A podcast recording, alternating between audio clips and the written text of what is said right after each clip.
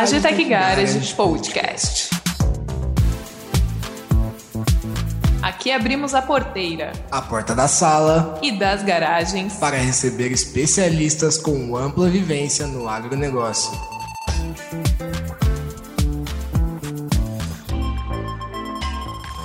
Olá, ouvintes do Agitec Garage Podcast. Aqui é Marina Salles, Head of Content do Agitec Garage News, e estamos no terceiro episódio da série Mercados de Tecnologia no Agro. Se você não ouviu os programas anteriores, recomendo fortemente dar o play antes ou depois de ouvir esse episódio aqui. Nessa série, já falamos sobre o norte para o avanço tecnológico do setor no contexto das mudanças climáticas. E trouxemos especialistas para analisar as tendências ditadas pelo consumidor para o futuro da alimentação. E tudo nos leva para o caminho do agronegócio sustentável, que tem na conservação dos recursos naturais um dos seus principais pilares. Pensando nisso, vamos focar neste episódio nas soluções tecnológicas voltadas a ajudar a manter a floresta e a vegetação nativa em pé. Na mesa comigo temos Bruno Teixeira, da Santos Lab, Eduardo de Matos, da G-Plant Tecnologia Florestal, e Lauri Cullen, do Instituto IP. Bora se apresentar, pessoal? Olá, eu sou o Bruno, é, responsável por estratégia no grupo Santos Lab. É, é um prazer estar aqui com vocês. Olá, meu nome é Eduardo, sou um dos fundadores da Geplant, que esse ano a gente completou sete anos, né? Me formei em engenharia florestal, né? a Geplant é a residente do Arquitect Garage, eu estou muito grato de participar aqui desse podcast. Muito bom dia, senhoras e senhores, meu nome é Lauri Kuhn, formado aqui pela Exalc, engenharia florestal, e sou um dos fundadores do IP, que é uma das maiores organizações uh, ambientais do Brasil hoje, completando quase 30 anos de vida. E tenho a minha formação de mestrado e doutorado dedicada à conservação e à restauração de florestas tropicais. Bom, pessoal, muito obrigada pela participação. E eu queria começar a nossa conversa aqui pelo Eduardo. Eduardo, eu queria que você falasse sobre essa oportunidade que a Geplant está abraçando agora, que resume bem o momento do mercado. Explica para o nosso ouvinte como a Geplant nasceu e por que, além de atender o mercado de florestas plantadas, vocês estão criando uma frente direcionada ao monitoramento da floresta nativa. É, Marina, obrigado pela pergunta. A Geplant nasceu em 2015 foi fundada por um time de engenheiros florestais que teve uma vivência grande, tanto na academia quanto na iniciativa privada, né? E essa conexão levou a gente a pensar numa empresa que conseguisse ter um, um embasamento científico muito forte, mas que também tivesse um foco em resultado e agilidade, né? Toda essa mecânica que o mercado exige. E o que a gente aplica de tecnologia, tanto no agronegócio quanto em florestas, é basicamente é muito similar, é o mesmo escopo, o mesmo ferramental tecnológico disponível para as duas áreas. Né? E a gente entendeu que se a gente quisesse é, pensar num mercado mais amplo, né, e abranger uma, um, um, algo que a Regeplant realmente tivesse um diferencial, a gente tinha que olhar para as florestas nativas. Né? Olhar para o agronegócio, levar tecnologia similar ao que a gente já faz para florestas plantadas no agro seria não tem um diferencial, tem bastante gente boa fazendo isso já, né? E a gente acredita que essa é uma oportunidade forte da Geplant acessar novos mercados, que vão ser sim impulsionados pelo carbono, mas que estão dentro de uma pauta muito mais ampla de sustentabilidade e mudança do hábito dos consumidores. Eduardo, e nessa conversa sempre surgem algumas palavrinhas mágicas, né? Eu queria que você fizesse uma diferenciação para a gente entre o estoque e o crédito de carbono. O que a Geplant calcula hoje é o estoque do carbono no solo, na vegetação e o potencial dos dois ao longo do tempo, é isso? Ô Marina, eu vou ser sincero, eu confesso que eu ainda tenho muito a aprender nessa, nessa questão, né? E quanto mais a gente estuda, parece que menos a gente sabe, né?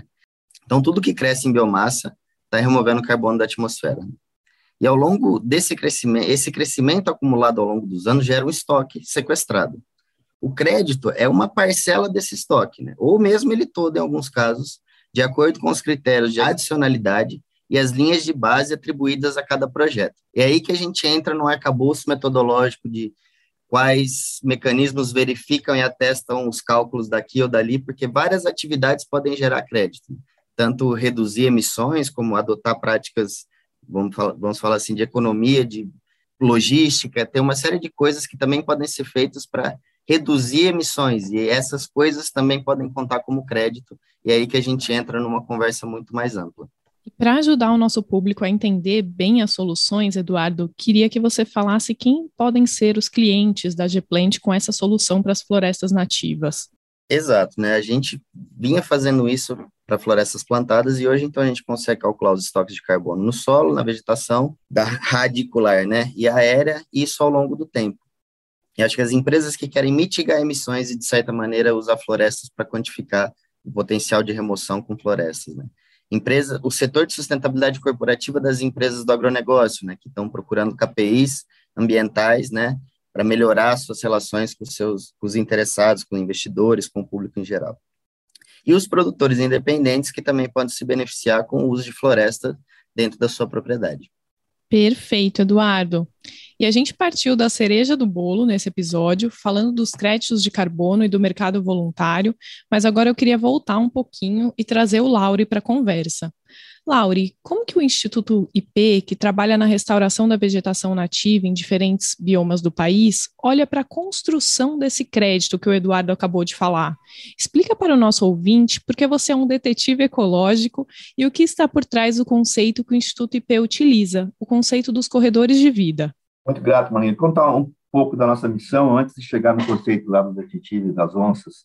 É, um pouco do IP, o IP tem a sua nobre missão, que é a conservação da vida e de toda a sua a sua vida e assim acho que diversidade, né? Através da ciência, né, da pesquisa, da educação e dos negócios sustentáveis.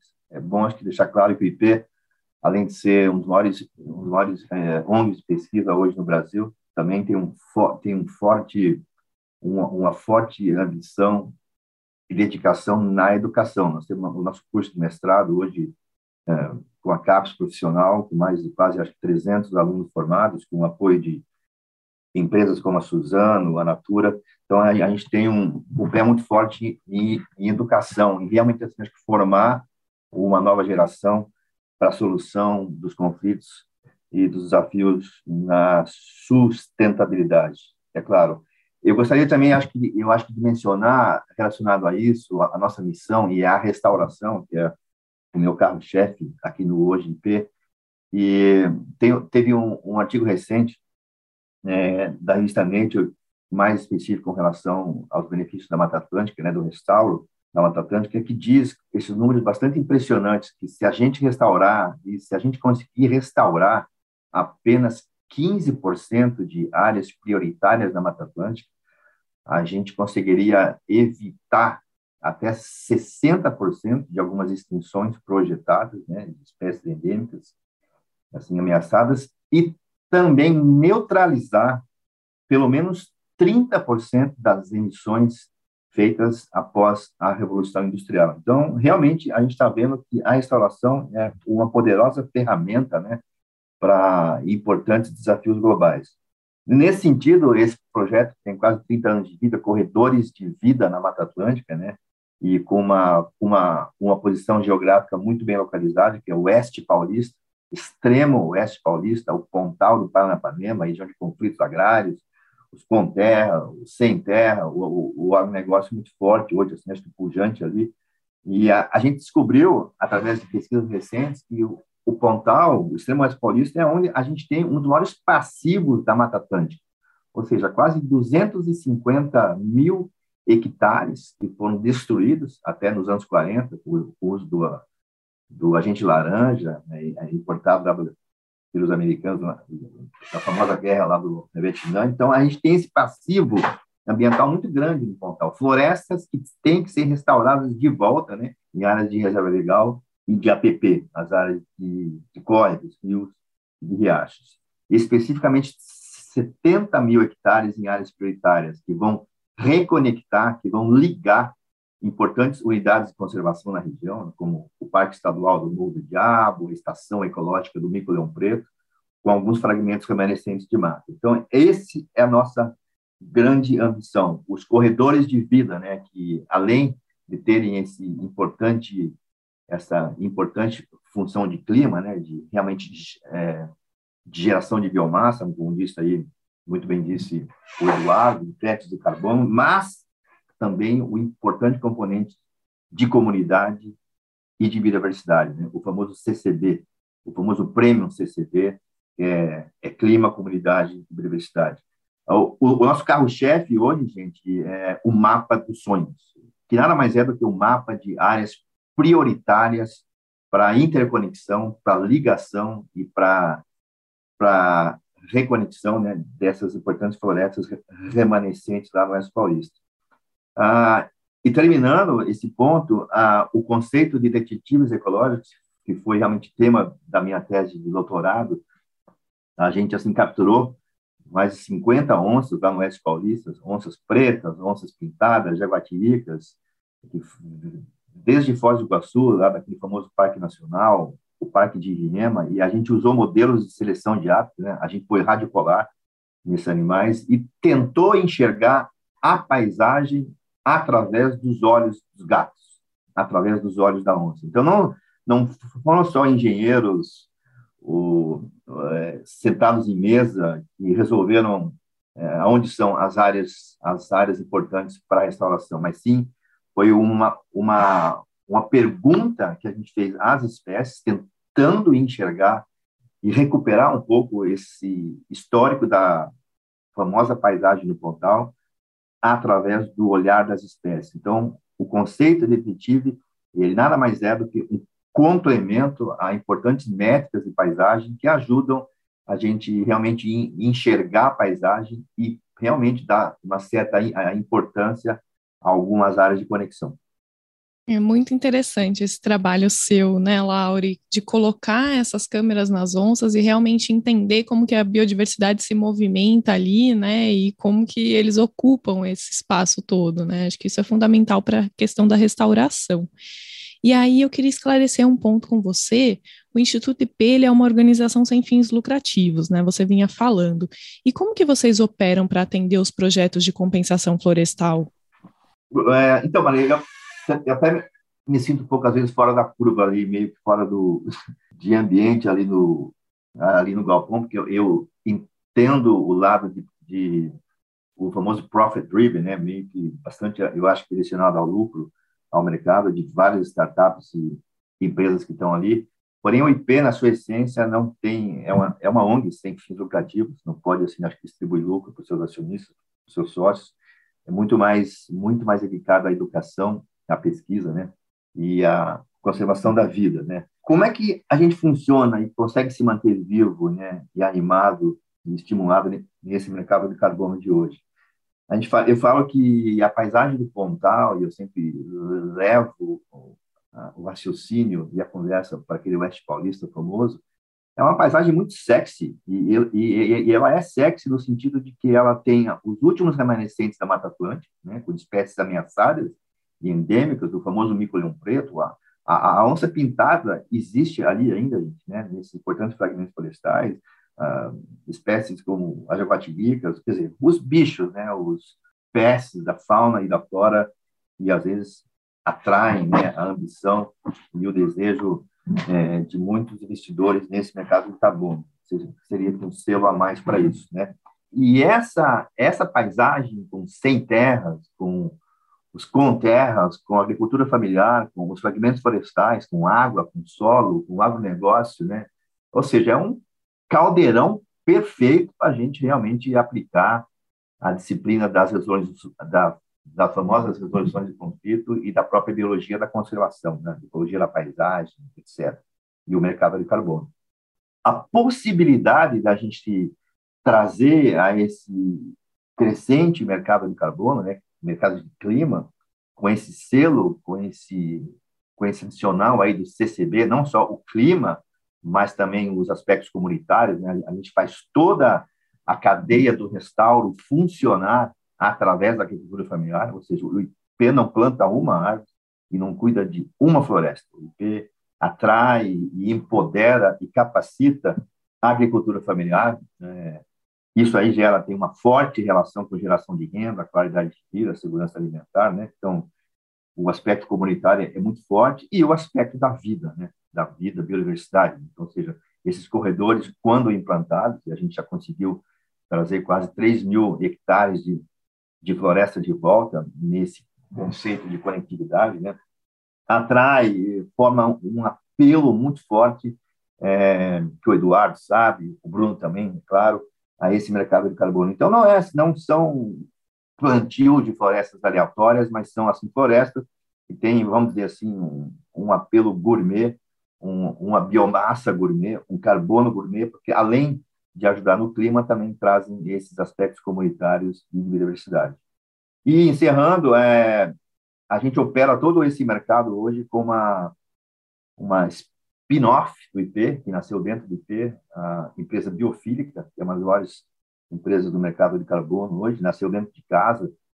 Hoje ela foi comprada 55, 51% das suas do seu capital está na mão da Ambipar, Ambipar Soluções Ambientais, que viu e viu isso e, e, e esse movimento está hoje acontecendo com várias empresas do mercado de carbono, né? um, um, uma, não um assalto, mas uma conquista, um assédio pela informação, pelo assim acho que conhecimento, que viu na biofísica uma, um, um, histórico de conhecimento e mercado de carbono, não só no mercado de RED Plus, né, de desmatamento evitado, como agora também com a gente, através dos corredores de vida do restauro, do afforestation. Então, a gente opera exatamente o IP contra as áreas, como eu disse, tem esse passivo ambiental enorme na mão de fazendeiros, usinas, etc. A agricultura familiar faz toda a operação, né, através dos serviços da floresta, produção de mudas, etc. O IP, através da presença institucional de longo prazo e das boas relações de confiança, atrai os fazendeiros para essa terra, para esse passivo, e a biofílica realmente assim, prospecta clientes do mercado. Muito bom, Lauri. Acho que agora ficou bem claro assim como que toda a operação funciona. E eu quero trazer o Bruno para a conversa, para aprofundar um pouco mais no que a Santos Lab faz, para depois a gente poder discutir isso aqui todos juntos, né? O mercado em si. Bom, Bruno, para além dos créditos de carbono, como a Santos Lab gera valor para a cadeia do agronegócio visando a conservação ambiental? Conta para gente. Bom, eu vou aproveitar pegando um gancho aqui eu acho que tem algumas palavrinhas importantes aqui que você mencionou, as palavrinhas mágicas que você disse, que é a cadeia do agro, né? Ou seja, a maneira como você formulou a pergunta é muito importante, porque nós consideramos que, que esse enfoque, né? É, ou seja, é uma visão que precisamos todos estar olhando para essa questão da conservação ambiental, ela é fundamental, né? A gente não pode pensar que vai ser só o produtor ou só o agro, ou só o setor privado que vai conseguir resolver essa questão das mudanças climáticas e que é responsável pela conservação ambiental, né, que é uma das formas importantes que a gente tem de conter esses efeitos das mudanças climáticas. E a gente é, tem buscado criar re relações mutualísticas entre esses elos da cadeia, né? É, a gente busca entender um pouco segmentar, entender o perfil e o estágio de cada produtor e os objetivos, obviamente, é, dessa organização, do outro elo da cadeia, como a gente está mencionando. Porque, por exemplo, é, o mercado de carbono, de crédito de carbono, ele tem uma série de, de regras, mesmo o mercado voluntário, ele tem uma série de regras e exigências que faz com que certamente parte do, do mercado, ou melhor, parte dos produtores não sejam elegíveis para receber esse tipo de, de receita, o que, o que obviamente não é positivo, porque é, a princípio isso deixa parte do nosso setor descoberto, ou seja, desincentivado a adotar práticas conservacionistas. Então, a gente tem que buscar outras maneiras né, de remunerar esses produtores por esses serviços ambientais, ambientais prestados. A ideia é que a gente consiga criar é, é, estratégias inclusivas né, para poder atingir o maior número de produtor. Por exemplo, a gente tem trabalhado é, com bancos para fomentar a conservação dentro de propriedades rurais.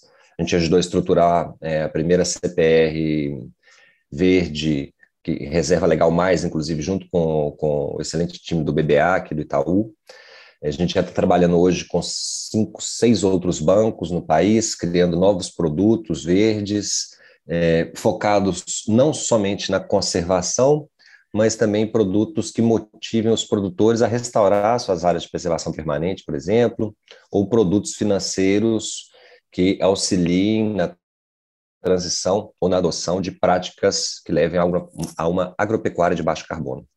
Bruno tocou num ponto crucial aqui, que é o bolso, né? Isso gera bastante interesse dos produtores em saber mais e eu sei que vocês na Santos Lab trabalharam em diversos projetos, né? Como, por exemplo, aquele com a Sumitomo Chemical no âmbito do pagamento por serviços ambientais, que foi finalista do Agtech Garage Awards em 2021, e outro com a Minerva Foods. Agora você mencionou esses produtos financeiros verdes. Bruno, você pode contar um pouco mais sobre como funcionam essas iniciativas e dar exemplos também de outros tipos de projetos que vocês conduzem? O conceito por trás aqui, o que a gente está tentando fazer é, através de ciência e tecnologia, buscar formas de transformar em bônus esse ônus de conservação, recuperação e de transição por uma atividade de baixo carbono dos produtores. E melhor, né? Ou seja, tentar buscar é, distintas e complementares formas de motivar o produtor. Algumas das práticas que motivam, ou, ou melhor, algumas das práticas que podem dar origem ao crédito de carbono como essas, essas áreas de conservação dentro de essas áreas de excedente de reserva legal que o produtor poderia é, suprimir eventualmente, elas podem ser passíveis de geração de crédito de carbono. Estas mesmas áreas que são suscetíveis de geração desse crédito, hoje é, permitem que o produtor receba um instrumento financeiro com juros diferenciados se ele se compromete a conservar essa área. Então, na verdade, com a mesma atividade de conservação, ele vai poder, num primeiro momento, receber um crédito, um, um acesso a um, um crédito diferenciado, e depois esse mesmo, essa mesma atividade vai poder ser é, geradora de crédito de carbono, eventualmente. Então, é, é, a ideia é tentar, né, junto com, com, com diferentes atores, buscar incentivos diferentes, né? Instrumentos financeiros, uma série de instrumentos virão aí produtos não só voltados para conservação, mas para recuperação e também para a gestão, né? É dizer, para a diminuição das emissões dentro das propriedades rurais, a partir de um melhor gerenciamento de uma atividade voltada para uma baixa emissão de carbono. A gente tem olhado né, sairão em breve, vão ser anunciados em breves aí novos seguros voltados para produtores que adotem essas práticas. É importante também mencionar que essas práticas, essas práticas ambientalmente corretas que nós estamos mencionando aqui, elas, elas não só ajudam na mitigação dos efeitos climáticos, mas também elas são práticas mais adaptadas para evitar estes mesmos efeitos, né? A gente viu o que aconteceu recentemente no sul do Brasil, esses períodos é, de, de, de, seca e de chuva vão ser cada vez de, com, com, uma intensidade maior, vão ser cada vez mais frequentes, e obviamente o quão mais adaptado a esse cenário, menor é o risco produtivo de cada produtor. Então a ideia é criar mais um incentivo que seria também aí seguros para produtores que adotem esse tipo de prática. E no caso específico desses produtos verdes que a gente está mencionando aqui, é tudo automatizado, são conexões feitas por, por APIs, né, entre, entre, entre é, conexões entre, entre servidores dos bancos e os servidores da Santos Lab. A gente recebe um, um identificador, um CAR, por exemplo, e retorna uma avaliação é, para o banco já conectado na, na esteira dele, para que ele possa é, fazer isso em grande volume e com celeridade. Vocês trabalham principalmente com imagens de satélite para fazer os levantamentos? Como que vocês operam, né, para entender a realidade das propriedades agrícolas? Uma boa parte do time trabalha com, com imagens de satélite, com acessamento remoto, é, tanto é, a partir de imagens ópticas quanto com imagens de radar. E depois nós temos um time muito bom é, também focado em modelagens, em, em, em algoritmos, em, deep, em machine learning, deep learning, assim sucessivamente. Na Santos Lab, mais de 50% do time tem doutorado, é um time extremamente técnico e muito é até curioso, né? A minha formação é filosofia, o Gabriel, que é o nosso fundador e CEO, é designer, a gente tem ecólogos, biólogos, engenheiros florestais, agrônomos, matemáticos, agrometeorologistas, enfim, é um time é, multidisciplinar e a gente tem olhado, obviamente, para dif diferentes formas, não só para mapear esse, o, o, carbono, né, e poder mensurá-lo e depois monitorar o efeito dessas práticas no, no, no fluxo de carbono do sistema, mas também mapear outros serviços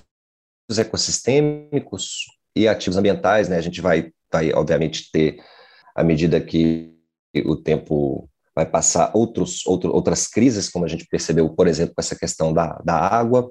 Então, a tese da Santos Lab é que esses serviços ecossistêmicos eles estão conectados. A gente tem buscado criar formas de utilizar esses mapeamentos ecossistêmicos para valorar o carbono que a gente mede, né? ou seja, além do carbono sequestrado pelo produtor, quais são os outros serviços ecossistêmicos prestados? Ele produz água, é, ele tem polinização, como é que está a biodiversidade dele de fauna e flora, como é que está a retenção de sedimentos e assim sucessivamente. A gente vai olhar para os serviços é, ecossistêmicos de uma forma geral e vai entender como eles se correlacionam e podem afetar no, na valoração do carbono. Muito interessante, Bruno. E agora, nessa segunda metade do programa, eu quero fazer um bate-papo entre nós todos aqui. Queria que vocês comentassem algumas questões. Esse mercado de conservação ambiental, como o ouvinte já deve ter percebido, é bastante complexo. E eu queria entender de vocês como que vocês acreditam que isso vai se organizar daqui para frente, né? A tendência é o produtor acessar as oportunidades de geração de receita com a floresta em pé diretamente ou via programas de grandes empresas? Como que vocês veem isso acontecendo na prática? Olha, Marina, eu, eu acredito que as duas coisas vão acontecer em conjunto, né? Eu acredito que tanto que talvez produtores que já estejam encaixados em uma cadeia produtiva do agro, né, fornecendo algum insumo, algum produto, né, por exemplo, uma cadeia do leite ou cadeia da carne, ou em outras cadeias de, de, de valor que a gente tem no agronegócio, talvez vão se beneficiar mais rapidamente de programas que as grandes empresas às quais eles estão associados vão criar para mitigar suas, suas emissões, para compensar seu, seu balanço de carbono. Mas eu também acredito que o produtor vai ter acesso direto a plataformas de negociação, né? A, vamos chamar assim, marketplaces de carbono, né? onde projetos vão estar inscritos, né, sob uma determinada ótica, né, tanto de pagamento de serviços ambientais quanto de carbono. Eu acho que o carbono ele é o quem vai estar impulsionando esse, o surgimento dessas dessas outras coisas, né, nessa pauta maior. E eu realmente acredito que o, o, o, o mercado ainda está se acomodando, vamos dizer assim, né, mas que esses é, esses ambientes de, de negociação voluntária de carbono, né, tanto nacionais quanto internacionais, vão se acomodar e vão, enfim, a dar acesso com tecnologia, né, usar a tecnologia como aliada para dar acesso a, a recurso, né, fomentar práticas que melhorem a qualidade do ambiente nas propriedades. E os produtores, que nem o, o Bruno bem comentou agora, se beneficiarem disso também. Quem mais quer comentar esse assunto?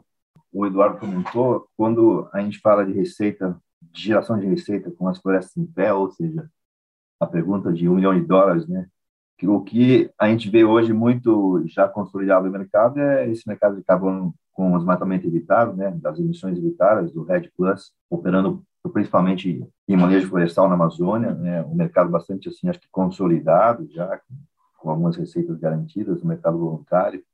É, a, a, gente vê esse, esse movimento que tem chamado de concertação pela Amazônia, né, com, com, com quase 100, 100 lideranças aí no setor privado e público, liderado pelo Guilherme Leal, o, o sócio fundador da Natura, que é um dos, que é um dos conselheiros do IP hoje e da Biofílica.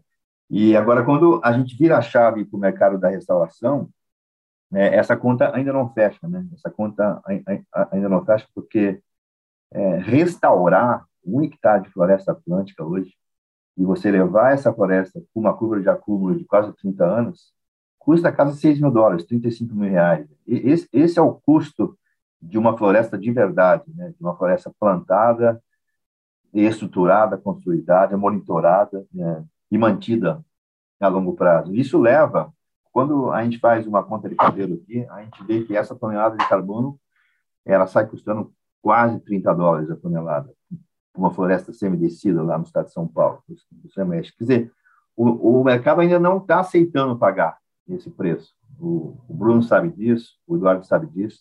A gente tem aí os preços da tonelada do mercado de carbono para o Red Plus hoje, que eram de 4 dólares, é, já foram para 8, mas a gente está falando de uma tonelada de 30 dólares aqui. Então, é, esse pagamento por essa tonelada, e a gente fala, a gente acha que é uma tonelada premium, que é uma RVE premium, porque tem, além do clima, tem esse componente comunitário e de, e de vida, né, e de cidade, está muitos poucos, muitas poucas empresas têm ainda na sua essência, na sua agenda, isso é uma, é, é uma coisa de ambição, né, de direção de uma agenda ambiental muito muito de berço, né, que aceita realmente a, a se pagar. A gente tem algumas empresas é, com a gente hoje, felizmente, pagando essa tonelada, mas é uma coisa de, de berço do empresariado, muito mais de ambição do que de lucro.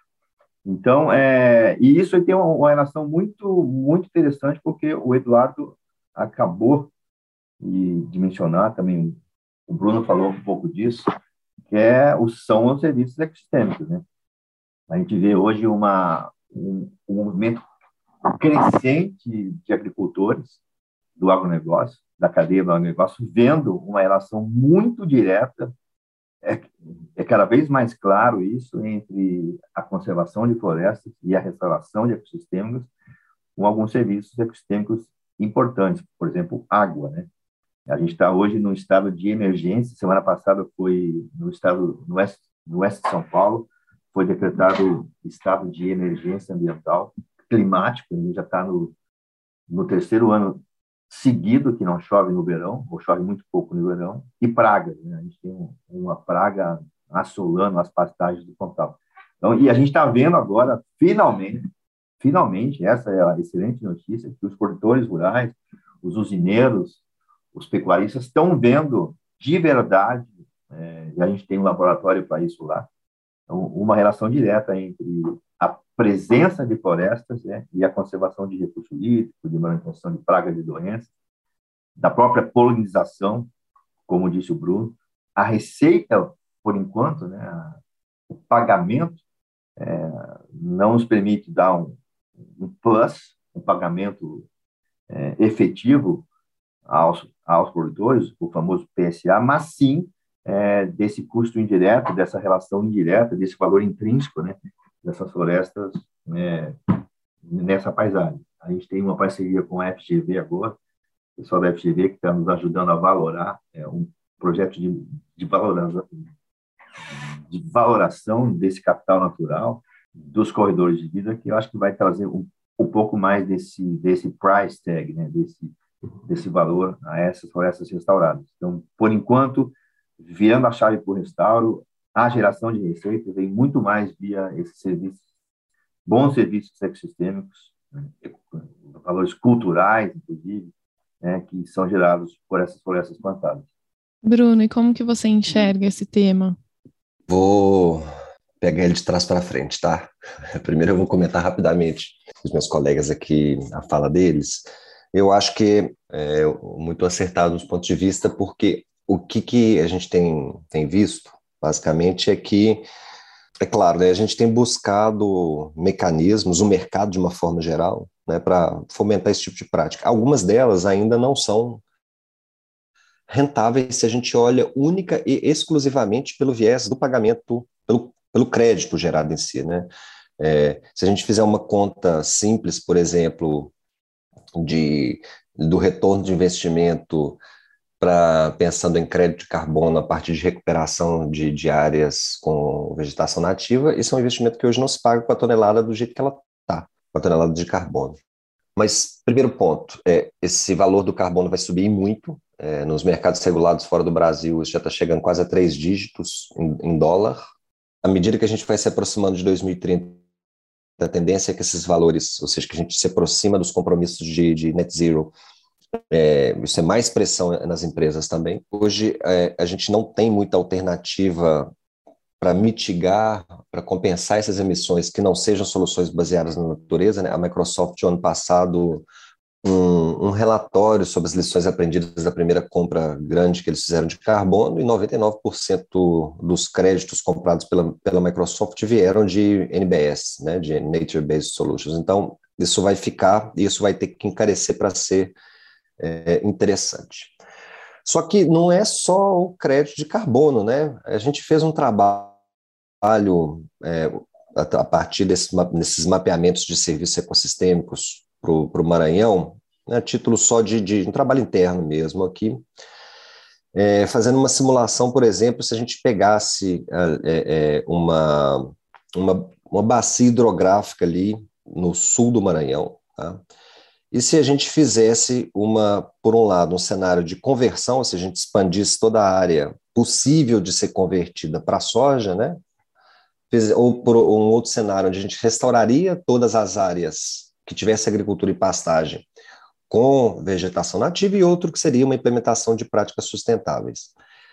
E nós analisamos os serviços de provisão de água sazonal, né, ou seja, água ao longo do tempo, depois exportação de sedimentos e exportação de nutrientes. E é assustador como que essas práticas, na verdade, ou melhor, como que, como que isso, esses cenários impactam, na verdade, nos serviços ecossistêmicos, né? É, e a gente vê claramente, se a gente aumenta, por exemplo, a quantidade de floresta, a quantidade de árvore, o que acontece com a disponibilidade de água é, é, é outra coisa. Tanto o que eles chamam de água, né, escoamento superficial, quanto o escoamento de base e a recarga local do, do, do, dos aquíferos, quando a gente restaura, não só a gente está gerando crédito de carbono, como a gente está gerando água. A gente está mantendo uma série de, de outros serviços ecossistêmicos também ativos e permitindo dessa forma a, a, a exploração desse recurso. Né? Vale lembrar que sem água não tem, não se produz nada, nada, né? perdão. É, diferentemente do carbono, que é uma coisa que a gente vai sentir os efeitos ao longo de, de muito tempo, água é liga-desliga, não tem água, não se produz. E a gente já está vendo essa questão, né? O, na Austrália está começando agora uma iniciativa voltada para crédito de água, nos Estados Unidos a mesma coisa. Então, eu insisto, nós não podemos olhar para essa questão do crédito de carbono, na verdade, por exemplo, só pelo viés do crédito de carbono. o plano ABC, ele deu certo, não foi porque ele pagou o produtor, na verdade. Ele deu certo porque ele aumentou a produtividade, a lucratividade do produtor. Se, se isso aqui, porque tudo isso que a gente está falando, se a conservação, se a restauração e se a, a, adoção de boas práticas não for no final, da, no final das contas, né, curto, médio e longo prazo, levando tudo isso em consideração e com auxílio da cadeia, se isso não for rentável, o produtor não vai adotar. E se ele não adotar, ele, não vai, ele, ele vai ter um impacto enorme né, é, na, na produtividade dele eu, não li ainda, mas saiu agora essa semana, né, o, o, relatório do IPCC que fala sobre adaptação climática, né? E, aparentemente a situação no Brasil ela é complicada. Se nós não conseguirmos diminuir os efeitos das mudanças climáticas, uma boa parte de onde se produz hoje no Brasil, tanto no Centro-Oeste quanto no Nordeste, é, não se produz mais nada nos próximos 10 anos. Então, temos que estar atento a que estas, estas questões, na verdade, elas têm relação diretamente à resiliência e à sobrevivência do negócio do produtor. Esse é o primeiro ponto. É, então, nós não podemos fazer uma conta baseada única e exclusivamente no crédito gerado ou no, ou no pagamento por esse serviço ambiental através de um crédito ou de uma, um, uma outra modalidade qualquer. E respondendo agora a sua pergunta, a ideia, na verdade, aqui, como o Eduardo mencionou, é que o que a gente vê é que isso vai acontecer para os dois lados. Ou seja, tem produtores que vão poder acessar diretamente e produtores que vão acessar indiretamente. E eu acredito que isso vai se dar mais em função da modalidade do, de pagamento pelo serviço ambiental do que efetivamente, talvez, pela maturidade do mercado. Eu acredito que o pagamento, né, o, o PSA ali instituído pela Lei 14.119, se eu não me engano, do ano passado, ele elenca ali algumas modalidades de pagamento por serviços ambientais, né, pagamento direto, compensação vinculada à certificação, título verde, assim sucessivamente. O ponto é que, por exemplo, o crédito de carbono, gente, é um negócio extremamente complexo. É, não existe negócio tokenizado para isso, no sentido para gerar o crédito, né? Você precisa, precisa de trabalho em campo, precisa de levantamento de dados em campo, precisa de auditoria, precisa de verificação.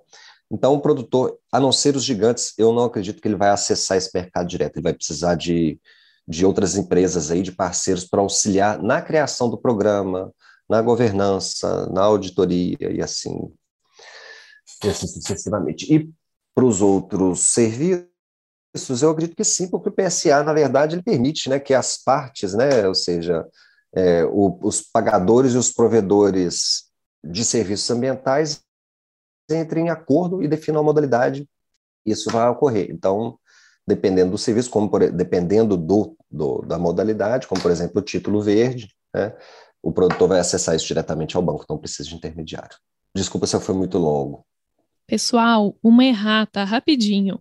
Diferentemente do que o Bruno acabou de dizer, a Lei número 14.119, que instituiu a política de pagamento por serviços ambientais no Brasil, não é de dezembro passado, e sim de 13 de janeiro de 2021. É, vocês estão exatamente na fronteira da inovação, né? Tudo isso está se criando e começando a rodar, e vocês estão propondo soluções para que essa coisa toda funcione, né? Você falou que muitos dos compromissos de net zero estão aí para 2030. Vocês acham que é mais ou menos nesse prazo que a gente vai ver a coisa acontecer? Esses, essas cotas de água, por exemplo, que você mencionou, né, que já, já funcionam nos Estados Unidos e na Austrália, isso foi uma notícia lá de dezembro de 2020, e depois não se falou mais nada sobre o assunto, né? Se, se fosse para a gente olhar uma linha do tempo, quando que vocês acham que essas coisas vão começar a estar tá mais redondas e, de fato, fazer parte do dia a dia do produtor e das empresas? Eu acho que essas coisas vão devagarinho e depois elas vão muito rápido o mercado de carbono, como, como que, que está hoje né, na boca de todos e que passou a ser, enfim, um, um tema recorrente para os produtores, só três anos, dois, três anos atrás não existia, né? Pelo menos dentro do agro. É, nós tivemos o surgimento do, do, do, dos primeiros mecanismos aí de compensação, os MDL lá atrás, depois o mercado de carbono teve um boom aí até 2008, ele derreteu pós-crise econômica, e agora, com aí nos últimos anos, ele, ele ressurgiu com muita força, e claro, a moeda para descarbonização vai ser o carbono equivalente. E hoje eu acredito que a ponta, vamos dizer, de ponta de lança das mudanças climáticas vai passar pelo crédito de carbono. E a água vai ser considerada, por enquanto, um co-benefício do crédito de carbono. Ela não vai ser, pelo menos por enquanto, eu acredito, não vai ser transacionada como um ativo em si, ela não vai ter um, um mercado para transacionar água em larga escala, por enquanto. Mas eu acredito que isso vai ocorrer. E água, mais uma vez, água é um problema. Sem água não tem vida, né? basicamente. Né? Nem sem água não tem agro, sem água não tem é, nada. Né? Então, é, eu acredito que a gente vai buscar de, nosso, né, o mercado, o setor público, os produtores e etc., vão buscar iniciativas para se remunerar também por, pela água. Né? A gente vai pensar, por exemplo, se a gente pegar o cerrado, o cerrado brasileiro é muito mais importante pela questão hídrica do que pela questão do carbono. O cerrado distribui, né? ele é uma caixa d'água aqui. Sem, se a gente não tiver produção de água e distribuição de água, não tem agronegócio. Se a gente estiver olhando é, para o carbono é, no Cerrado, é, é, é, o Cerrado, obviamente, tem um, um enorme potencial para geração, mas, obviamente, não é o serviço ecossistêmico, vamos dizer assim, prioritário ali, né? A gente consegue, o, o carbono, ele consegue ser estocado com maior ou menor dificuldade em qualquer tipo de bioma. Mas o que o Cerrado faz de único, na verdade, é a questão da água. Nós precisamos buscar formas de é, buscar, de remunerar e de incentivar os produtores para que eles protejam e recuperem todos os ativos hídricos que eles têm. Essa, essa vai demorar, eu acredito, ou seja, vai demorar, porque primeiro a gente vai estruturar o mercado de carbono, mas eu acredito que isso pronto nós teremos aí o advento de, de novos ativos ambientais aí transacionados também igualmente.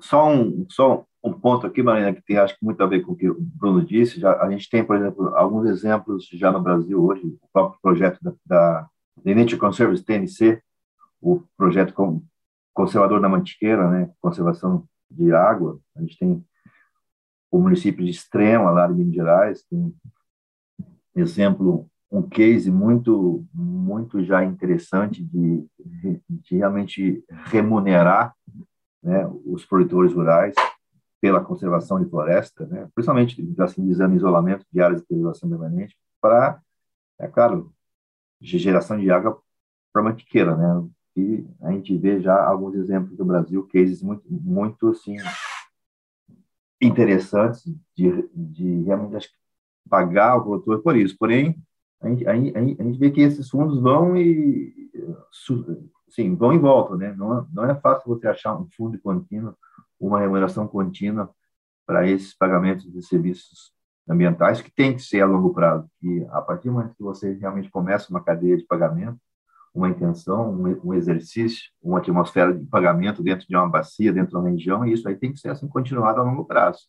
Então, é, quer dizer, alguns experiências já existem, porém a manutenção desses fundos a longo prazo que tem que ser tem sido um grande desafio. É, Marine, se eu puder contribuir, né? Eu acho que são duas coisas separadas e juntas ao mesmo tempo, que uma, uma coisa é estrutural, o mercado ele tomou um corpo de operação mais constante, né? Que nem o Bruno comentou, a gente tem esses compromissos até 2030.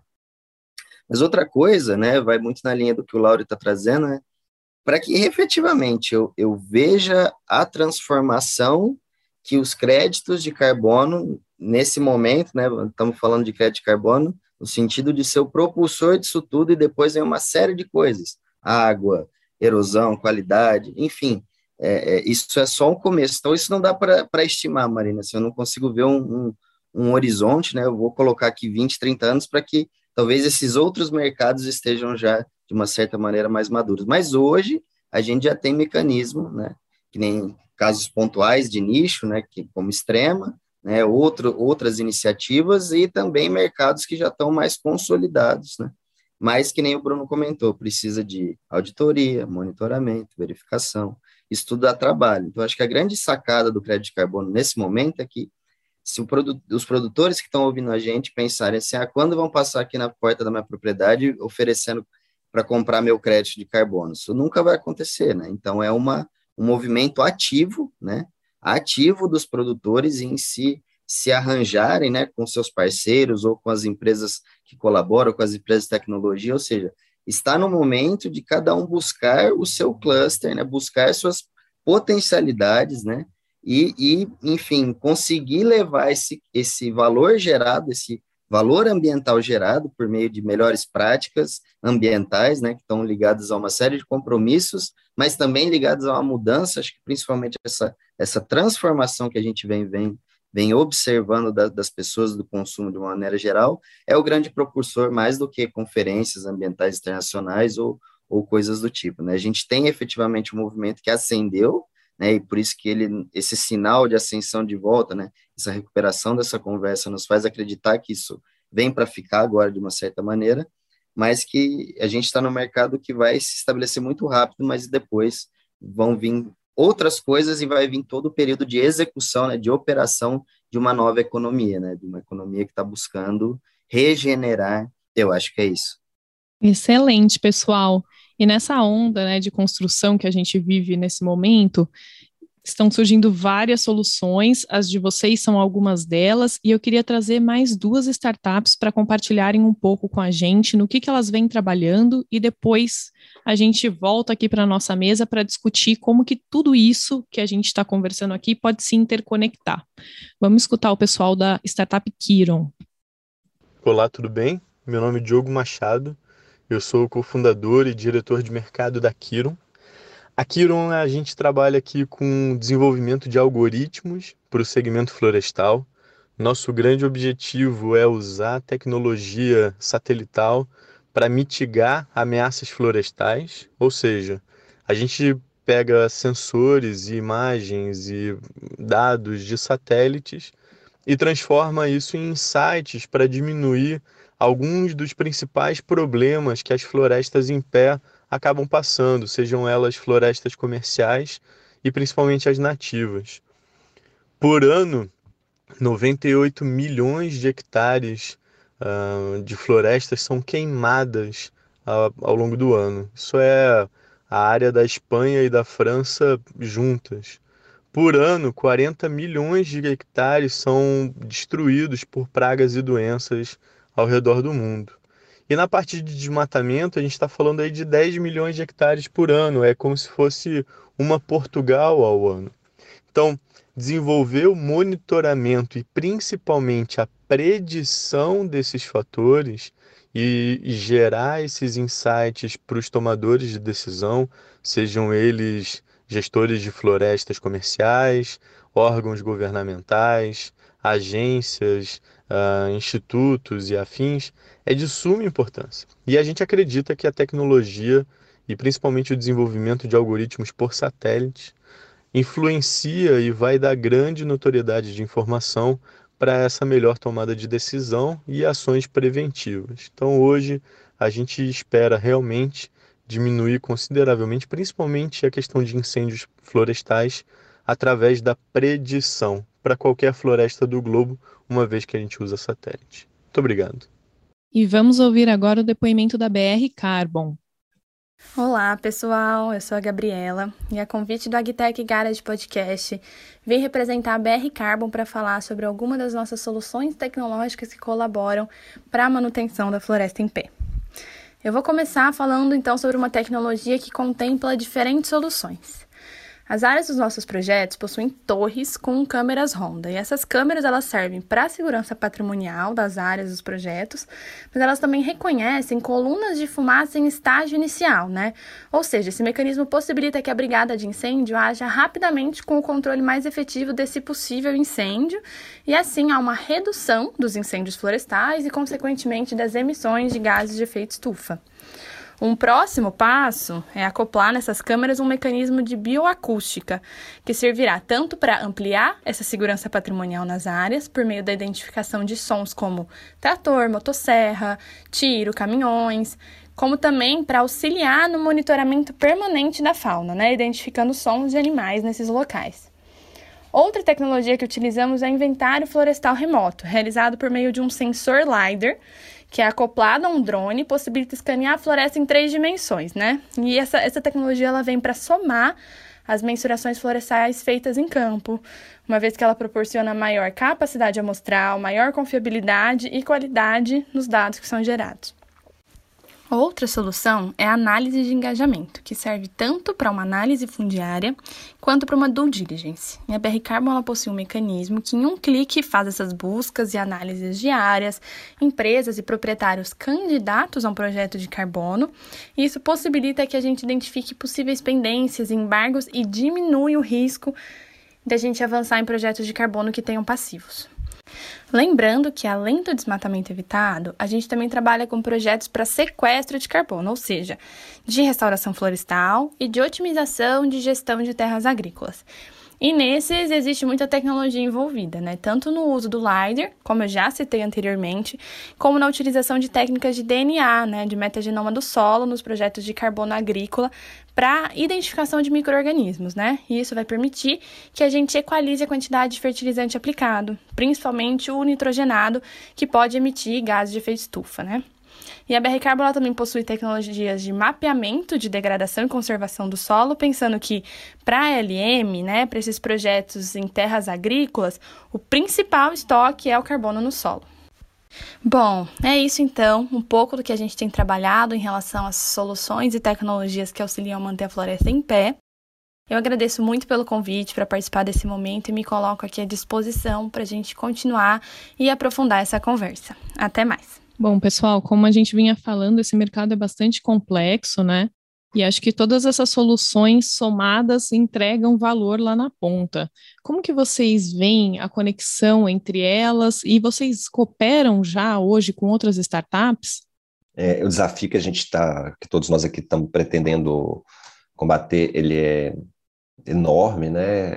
A gente, claro que precisa, eu acho, ter parcerias comerciais e tecnológicas. Não acredito que uma empresa só, uma organização vai conseguir resolver esse problema. Tomara que eu esteja errado, né? Ou seja, também é uma coisa que se qualquer outra empresa resolver, nós todos saímos ganhando também, independente de quem resolva.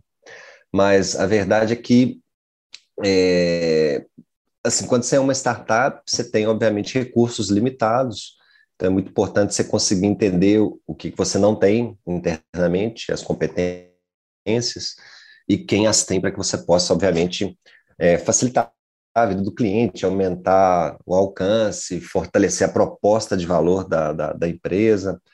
Então, eu acho que é super importante você ter justamente um ecossistema é, vibrante aí para poder maximizar as chances de uma startup ter chance de emplacar uma solução. Tem muito que complementar com o que o Bruno falou, né? Realmente não dá para abraçar o mundo, né? Cada um tem uma, uma, uma fortaleza, cada um é bom em uma coisa e, e agilidade, né? Agilidade que os processos vêm exigindo das startups e de todas as empresas é, é fundamental e, e naturalmente cooperar e fazer parcerias é um, é um movimento rumo a, a ter mais agilidade, mais abrangência. Né? É, na parte da Gplant, a gente acredita muito que é, é muito importante, né, para a gente, agora especialmente, que está adentrando um, um, novo mercado, né, é fazer isso com muita seriedade, muita credibilidade.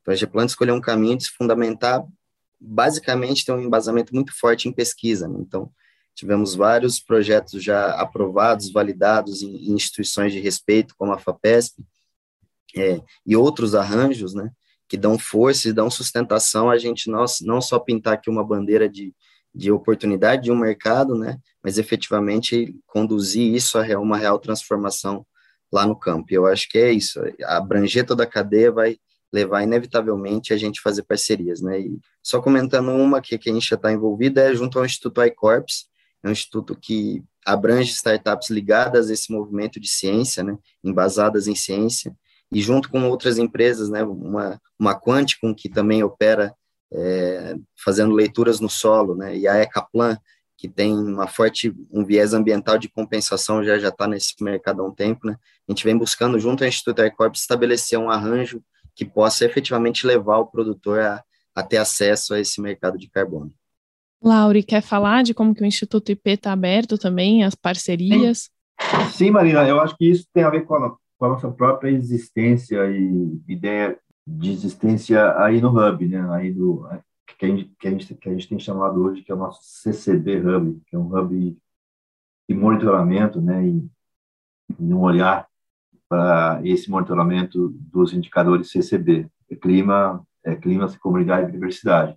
A gente está vendo hoje, nessa experiência recente aí desse mercado, junto com a Ambipar Biofílica, existe uma lacuna é, assustadora, né, muito enorme, assim, grande entre o mercado, né, entre a oferta desses créditos e entre a floresta, entre o próprio manejo florestal e o restauro. A lacuna que existe é a lacuna do monitoramento, das entregas, dos, dos, dos famosos, do, é, dos, sei lá, dos famosos KPIs, né, dos índices de performance. Então, e, e os investidores, né, principalmente os investidores do bem, que hoje estão vendo nesse mercado uma, uma oportunidade aí de realmente realizar uma agenda net zero, é de entregas, né? realmente entregas, índices, né?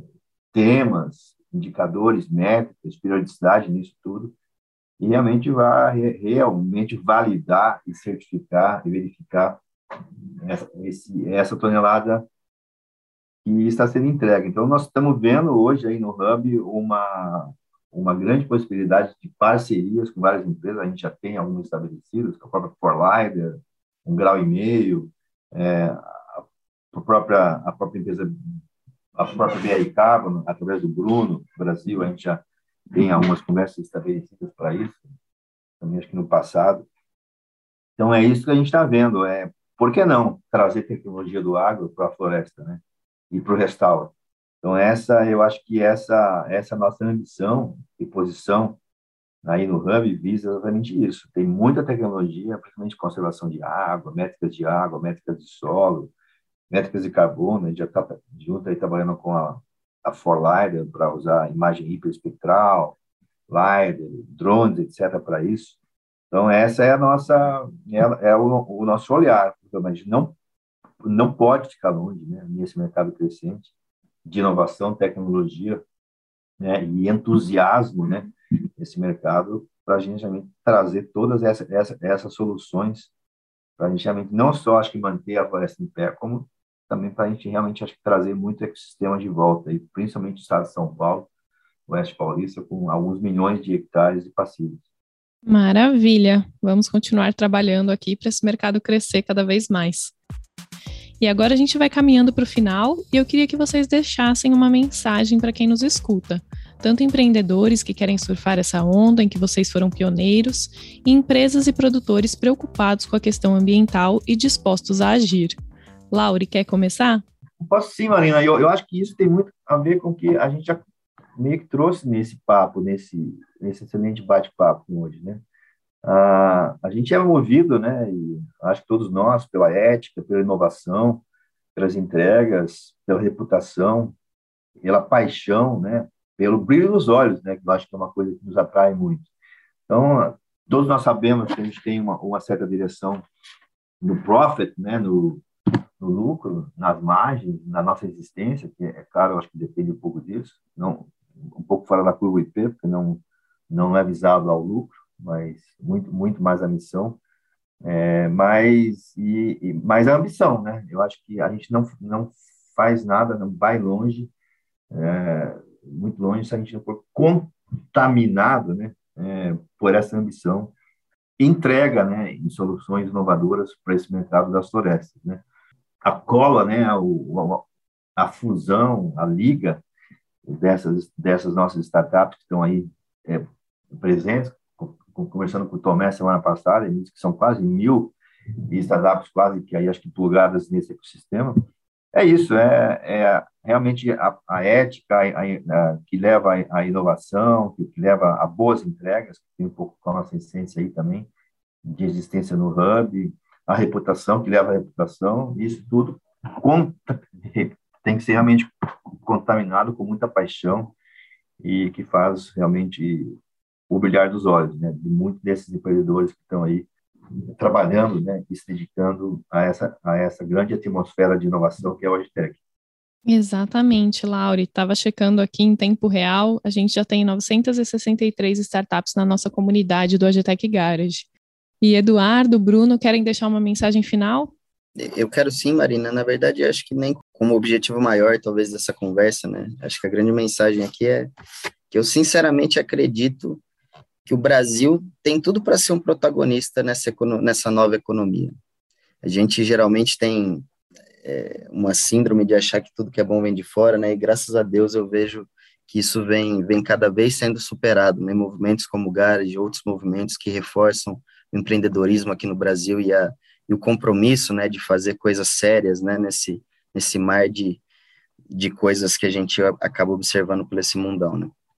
Então, eu, eu acho que ser um modelo de agronegócio sustentável, né, e ser um exemplo de proteção e conservação de florestas, né, de recursos naturais, é compromisso do Brasil e entender que essas coisas nunca concorreram, né, jamais concorreram, e efetivamente esse novo momento só reforça a possibilidade de gerar valor com, com uma, uma agricultura séria, um cultivo de floresta sério, né? um consumo, um, um compromisso até industrial de produção de todas as cadeias muito sério em melhorar a qualidade do ambiente. Né? Então, eu acho que as condições já estão todas reunidas, né? Na verdade, é, esse episódio e outros movimentos, né, vão evidenciar as conexões que, que, que esse emaranhado todo já, já apresenta e fortalecer o Brasil como protagonista dessa história. Bom, eu deixo uma mensagenzinha aqui também, rapidamente. Eu, eu acho que tem duas coisas centrais aqui. A primeira, é, aproveitando a, a última fala do Eduardo, o Brasil tem a chance de ser o maior país, a maior potência agroambiental do mundo. Agora, ou seja, a gente, como ele falou muito bem, o, é, o nosso agro, na verdade, ele é extremamente é, competitivo, é, inovador, produtivo e etc. e sustentável. A boa parte dele, é, na verdade, a gente conseguiu nessa última década, né, de 2010 a 2020, é, mitigar entre 160 a 200 milhões de toneladas de carbono é, através da implementação do Plano ABC. É, então, isso é, uma, é, um sucesso, é um motivo de orgulho para todos nós. Né? Não tem nenhum país do mundo que tenha conseguido implementar na escala que a gente implementou é, um plano de baixa emissão de carbono. Né? É, então, isso é uma história que deve ser contada é, e a gente deve estar unido contando essa história aí. Ao mesmo tempo, é, essa história, obviamente, ou seja, tem toda uma. É, é importante que a gente comunique bem esse, o que, que o agro faz. Até é, as pessoas da cidade, por exemplo, muitas vezes não sabem né, o, nem o, o que, que é o cotidiano e muito menos todos os serviços que são prestados pelos produtores, né, de, da, da, do fornecimento de alimentos, fibras, energia, passando por regulação climática, de chuvas, sequestro de carbono e assim sucessivamente. Então, a verdade é que é importante que a gente consiga comunicar, mas essa comunicação ela tem que ser feita de uma forma transparente, obviamente baseada baseada e embasada em ciência. Não adianta nada a gente se a gente está achando que a gente vai conseguir passar a mensagem que a gente quiser, que está tudo ok, não vai. Né? Não é só um problema de comunicação hoje com os nossos parceiros comerciais. Né? A gente sabe muito bem que tem é, todo um problema, mesmo que não esteja relacionado diretamente com o setor voltado ao desmatamento. Então, isso vai ser cobrado é, e a gente tem que saber que não tem como a gente ter uma, uma, uma relação de confiança com os nossos parceiros internacionais se a mensagem que a gente estiver passando para eles não tiver, na verdade, nexo né, e, e, e metodologia compartilhada com eles. Né? Não adianta a gente criar uma regra, uma régua melhor, que se aplique só ao nosso agronegócio, porque isso depois não se comunica com o que é feito fora daqui. Então, é importante que a gente esteja atento a como que é a comunicação e os requisitos para que ela seja efetiva com os nossos parceiros, não é? Não adianta a gente não adianta a gente ser sustentável, nós temos que parecer sustentáveis e ser passíveis de auditoria para que essa é, realmente essa é, esse, essa qualidade de sustentabilidade ela seja reconhecida, não é? é e por último, obviamente, para né, todos os empreendedores aí é, que estão nos ouvindo, uh, eu acredito que é muito importante a gente estar tá atento quando a gente está falando de soluções inovadoras, né, do, nós não só estamos trabalhando com inovação dentro do agro, como nós estamos trabalhando inovação dentro do setor do agro que está inovando. Então, ele é duplamente complicado. É, e aí a gente tem que estar, tá, obviamente, lendo, estudando constantemente, aprendendo é, a se informar, né? a gente tem que ter uma consciência é, situacional do que, que a gente sabe fazer bem, do que, a nossa equipe sabe fazer bem, do que, que outros já estão fazendo, escutar é, é, histórias experientes, é, né? a gente é, é, difícil, a gente tem que ser resiliente e ao mesmo tempo flexível, né? tem que saber adaptar, enfim, eu acho que não existe é, receita de bolo para o sucesso, assim, né? Com certeza existe é, para o fracasso. Enfim, acho que é mais ou menos isso. E eu agradeço pela oportunidade. Excelente, pessoal. Eu que agradeço pela participação. Acho que a gente conseguiu passar muita informação sobre esse mercado e convido quem está nos escutando a procurar também aqui pelos nossos participantes para aprofundar a conversa. Acho que foi um bom primeiro contato com todo esse universo e a gente continua esse bate-papo em outros episódios. Eu espero que esse mercado avance muito ainda e que a gente esteja aqui para ver, né? Por favor. Eu espero revê-los em breve. Caros ouvintes, encontro vocês no próximo Agitec Garage Podcast. Obrigado, Obrigado pessoal. Marina. Obrigado, Laura e Eduardo. Um prazer enorme estar aqui. Muito obrigado, Marina. Muito obrigado, Eduardo. Muito obrigado